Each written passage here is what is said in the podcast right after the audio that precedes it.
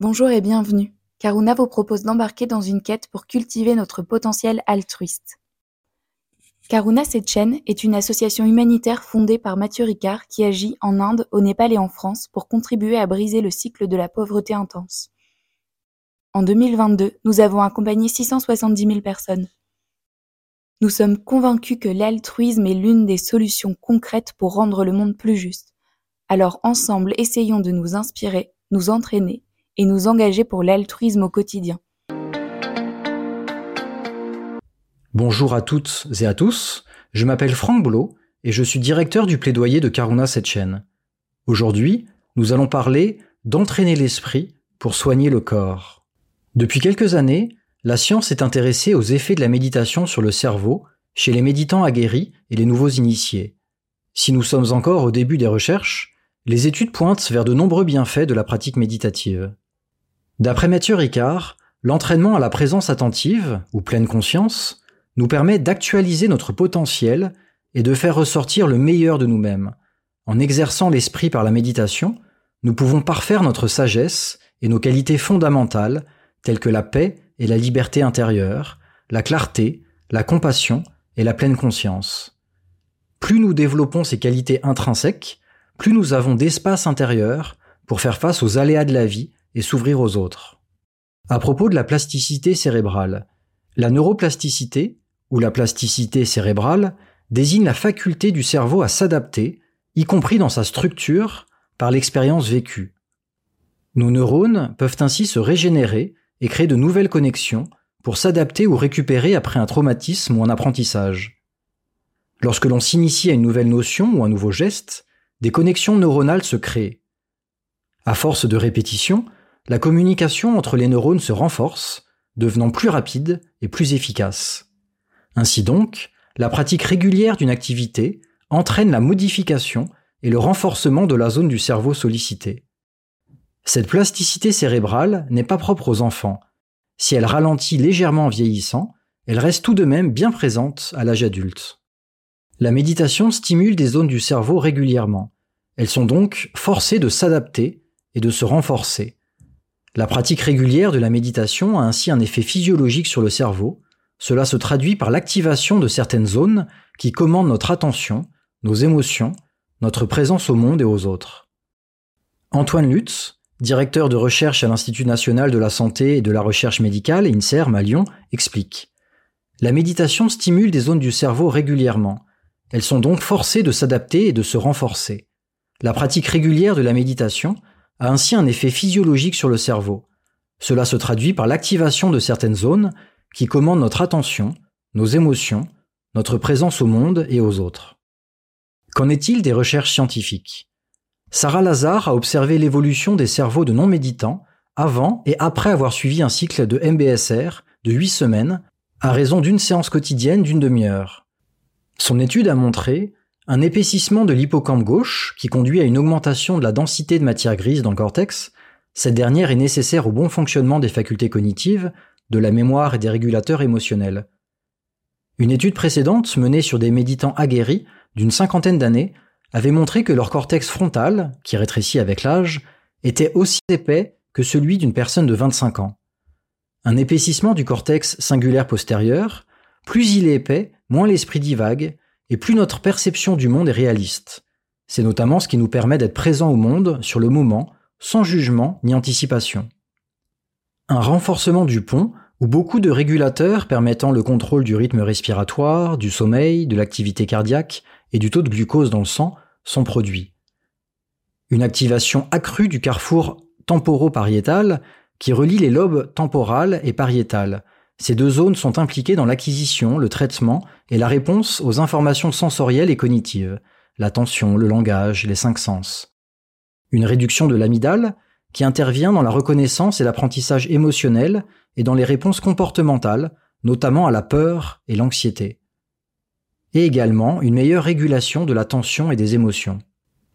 Ces résultats soutiennent les conclusions de plusieurs études sur les bienfaits de la méditation. Concrètement, Méditer régulièrement permettrait de renforcer sa concentration, d'améliorer ses capacités mémorisatrices et de réduire la perte de mémoire due à l'âge. Apprendre à contrôler et à rediriger ses pensées participerait aussi à améliorer la qualité et la durée du sommeil. On compterait également parmi ces effets positifs une réduction des effets inflammatoires et chimiques causés par le stress et une meilleure gestion de l'anxiété. Les pratiques contemplatives servent aux patients suivis pour dépression à moins ruminer leurs pensées négatives, caractéristiques de la dépression. Grâce à une discipline mentale, une conscience de ses émotions et une connaissance de soi accrue, la méditation aiderait également à avoir une image de soi plus positive. Elles sont donc parfois utilisées pour lutter contre les addictions et les troubles dépressifs et psychologiques comme thérapie complémentaire. À propos des techniques méditatives dans le traitement des troubles psychologiques, la méditation est utilisée par certains médecins dans le traitement des troubles psychologiques, et notamment dépressifs et anxieux. Une étude portant sur l'utilisation des techniques de pleine conscience dans le traitement des troubles psychiatriques a été menée auprès de 12 000 patients entre 2000 et 2016. Elle a conclu que celle-ci avait des résultats équivalents aux traitements psychiatriques cliniques et supérieurs aux suivis médicaux sans traitement. L'explication se trouve peut-être dans le travail mené par le docteur Stephen Loray, neurologue belge ayant étudié le cerveau de Mathieu Ricard. Il a constaté une activité cérébrale intense, quelle que soit l'activité effectuée, et en particulier dans le cortex préfrontal gauche, qui participe à la réponse émotionnelle. Cette zone est connectée aux régions du cerveau responsables du contrôle de la dopamine, de la noradrénaline et de la sérotonine. Une activité intense témoigne une capacité très développée à ressentir des aspects positifs, à l'inverse des états dépressifs. La méditation est également utilisée pour soulager les personnes souffrant de douleurs chroniques. En effet, les personnes rompues à la méditation ressentent la douleur avec la même intensité, mais l'anticipent moins, ce qui limite la souffrance. Elles ont aussi plus de facilité à relativiser et à s'y habituer. Malgré ces conclusions prometteuses, il est important de garder en tête que l'utilisation de la méditation dans le domaine du soin ne remplace en rien les traitements médicaux ordinaires. Elle doit être utilisée en complément et sous le contrôle de médecins ou d'instructeurs formés. Par ailleurs, environ 8% des patients ont rapporté une expérience désagréable, voire même des effets négatifs, comme l'aggravation de leur anxiété, des crises de panique ou des émotions déformées. Peut-on dire que la méditation et la bienveillance sont liées? Un des autres effets de la méditation serait la capacité à s'améliorer en tant qu'être humain. En effet, elle nous permet de nous connaître et d'identifier nos défauts et marges de progression pour atteindre un mode d'être optimal. Chacun peut alors aller trouver la pépite d'or qui se trouve plus ou moins enfouie et la polir chaque jour. Entraîner son esprit est un moyen de parvenir à maîtriser ses émotions, comme la colère ou la tristesse, de se libérer du biais de négativité, et donc d'avoir un comportement plus calme. En parallèle, on peut se servir de la méditation pour générer des émotions positives, comme la gentillesse ou la joie, ressentir de l'empathie et de la compassion pour les autres, et nourrir notre bienveillance et notre amour altruiste. Il est ensuite possible de les diffuser à l'ensemble des êtres sentients. D'après Mathieu Ricard, nous passons beaucoup de temps à améliorer les conditions extérieures de notre vie, mais en fin de compte, c'est toujours l'esprit qui crée notre expérience du monde et la traduit en bien-être ou en souffrance. Si nous transformons notre mode de perception des choses, nous transformons la qualité de notre vie. C'est ce type de transformation qu'apporte l'entraînement de l'esprit, que l'on appelle méditation. Et puisque la façon dont nous agissons est forcément influencée par notre esprit, cultiver un état d'esprit altruiste, c'est adopter une attitude et des actes en congruence. On devient alors plus ouvert, plus tolérant, car capable de différencier une critique concernant notre avis d'une autre portant sur notre personne. On accueille les opinions divergentes de manière objective, sans se laisser guider uniquement par nos propres convictions ou émotions. Ainsi, on accepte plus facilement la pluralité des points de vue. C'est ce qui permet des débats constructifs et respectueux de penser de l'autre. De telles transformations à l'échelle individuelle contribuent à la transformation de la société, qui n'est rien d'autre que la somme de nos comportements individuels. Pratiqués, c'est donc aussi participer à construire un monde plus altruiste à son échelle. Comme le rappelle justement Christophe André, la méditation n'est peut-être pas suffisante pour changer le monde, mais elle est nécessaire. C'est un outil qui nous donne la capacité d'affronter le monde avec du recul, de l'humilité et du discernement. Que pouvons-nous dire à propos de la méditation chez les enfants? La méditation est aujourd'hui utilisée dans certaines classes ou par certains professionnels, de la santé notamment, auprès des enfants. Des recherches ont montré que la méditation produisait des effets similaires à ceux des adultes. Néanmoins, la zone du cortex préfrontal est moins développée chez les enfants que chez les adultes. Cela explique que les méthodes de distraction, généralement utilisées pour soulager l'anxiété ou la détresse, et qui sollicitent cette zone du cerveau, sont moins efficaces chez les plus petits. Les méthodes méditatives sont donc à adapter à l'âge des bénéficiaires. Au sujet des études scientifiques, les résultats sont à confirmer. Si les études sur les effets de la méditation se sont multipliées ces dernières années, celles-ci restent moins nombreuses et moins approfondies que celles sur la médecine occidentale par exemple. Sans compter que certaines d'entre elles comportent des biais dus à la source de leur financement. Par ailleurs, de nombreuses imprécisions persistent quant à la fréquence ou la durée totale nécessaire pour commencer à voir des résultats ou à déterminer la persistance de ces effets sur le long terme. Les recherches n'ont pas non plus exploré l'influence des caractéristiques propres à chaque individu ou de leur mode de vie, le nombre d'heures de sommeil, les activités annexes, etc., sur les résultats observés. Si la science doit encore confirmer certaines observations, il est certain que méditer régulièrement comporte de nombreux bienfaits. C'est avant tout un cheminement personnel qui doit vous ressembler et vous soir, vous permettre de vous sentir bien et de vous améliorer. Alors, comment débuter la méditation?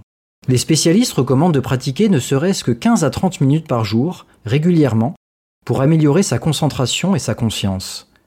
Certaines études suggèrent que la pratique contemplative pourrait produire des résultats positifs dès la première minute chez une personne non initiée. Mais attention à ne pas l'idéaliser non plus, nuance John Kabat-Zinn. La méditation ne changera peut-être pas notre vie du jour au lendemain, et méditer peut s'avérer dur au début. De la même manière que l'on ne devient pas ceinture noire de karaté, ou que l'on n'acquiert pas le grand écart en deux mois, on ne devient pas expert en méditation immédiatement.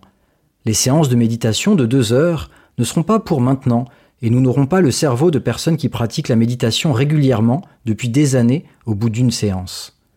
Par ailleurs, celui qui a conceptualisé le programme MBSR rappelle La vie elle-même est la méditation véritable, et pas seulement les moments que nous passons assis à méditer. Pour commencer, les exercices de méditation guidée peuvent être plus accessibles. En essayant les différentes sortes de méditation laïque qui existent, le balayage corporel, observation de la respiration, la pleine conscience, chaque personne peut trouver celle qui lui convient et progresser à son rythme.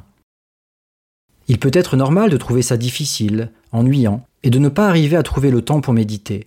L'important est de persévérer. La régularité prime sur la quantité pour constater des progrès. Parfois nous aurons besoin de rigueur et de discipline, parfois nous aurons plutôt besoin de douceur et de détente. Souvenons-nous qu'il n'y a rien à réussir ou rater lorsque l'on médite. Offrons-nous des moments de présence avec ce qui est là, maintenant. Dans la description de ce podcast, vous pouvez retrouver l'article Entraîner l'esprit pour soigner le corps, avec des liens vers des méditations de Mathieu Ricard, ainsi que toutes les sources qui nous ont permis d'écrire cet article. Nous espérons que cet épisode vous aura nourri et aura enrichi votre réflexion. Si vous souhaitez aller plus loin, vous pouvez lire nos articles sur notre site internet karuna-setchen.org. Vous pouvez aussi faire un tour sur nos réseaux sociaux, Instagram, Facebook, LinkedIn et YouTube, à bientôt pour un prochain épisode.